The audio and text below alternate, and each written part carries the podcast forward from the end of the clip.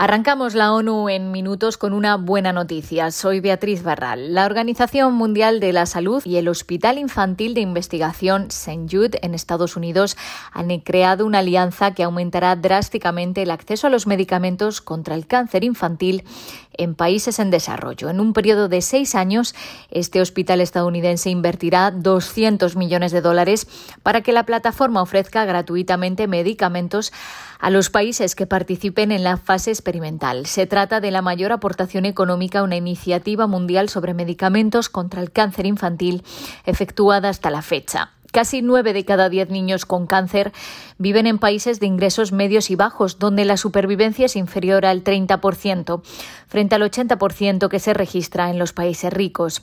Se calcula que anualmente unos 400.000 niños de todo el mundo contraen cáncer. En la mayoría de los países de ingresos medianos y bajos, estos niños no tienen acceso a tratamientos de forma regular o bien no pueden pagarlos. Como consecuencia de ello, cada año fallecen casi 100.000 menores. Un nuevo informe de la OMS muestra que podrían evitarse cerca de 7 millones de muertes de aquí a 2030 si los países en desarrollo invirtieran menos de un dólar por persona y año en la prevención y el tratamiento de las enfermedades no transmisibles. Este tipo de dolencias que incluyen las enfermedades cardíacas, la diabetes, el cáncer y las enfermedades respiratorias causan actualmente 7 de cada 10 muertes en el mundo.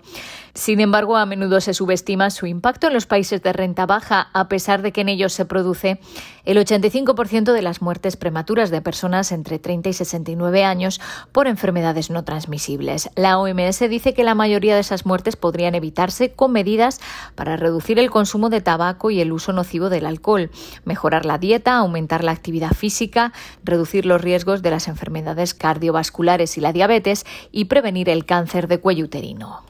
Cambiamos de asunto. El Consejo de Seguridad no ha logrado un acuerdo para aprobar la que hubiera sido la primera resolución en vincular el cambio climático con el mantenimiento de la paz y la seguridad.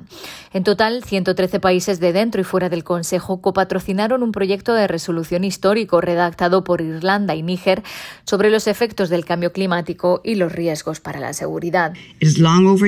principal UN Hace tiempo que el principal órgano de la ONU sobre seguridad internacional debería haber asumido la responsabilidad de integrar los riesgos de seguridad relacionados con el clima en su trabajo para resolver, prevenir y mediar en los conflictos. No pudo quedar más claro en la COP26 que afrontamos una crisis climática. Es una crisis del presente, no del futuro, dijo la embajadora irlandesa Geraldine Byrne-Nason. Rusia, que es miembro permanente, usó su derecho al veto, argumentando que el proyecto era inaceptable para ellos. China, también miembro permanente, se abstuvo e India también votó en contra. Las ciudades de América Latina y el Caribe consumirán en 2050 entre dos y cuatro veces más recursos de lo que es sostenible y que implicaría una degeneración grave de ecosistemas vitales. Según un informe de la Agencia de Medio Ambiente de la ONU, las ciudades de la región consumían anualmente entre 12,5 y 14,4 toneladas per cápita de recursos en 2015, el año más reciente con mayor volumen de datos regionales. En 2050, con una población regional de 680 millones de personas, el consumo material doméstico urbano podría aumentar hasta las 25 toneladas per cápita, muy por encima del rango de entre 6 y 8 que se consideran sostenibles. Los autores llaman a frenar la expansión horizontal de las ciudades, aumentando la densidad de población y creando centros urbanos conectados por un transporte público eficiente y asequible. Además, la región requiere edificaciones más sostenibles, impulsar la circularidad, aprovechar los residuos orgánicos y tratar y reutilizar las aguas.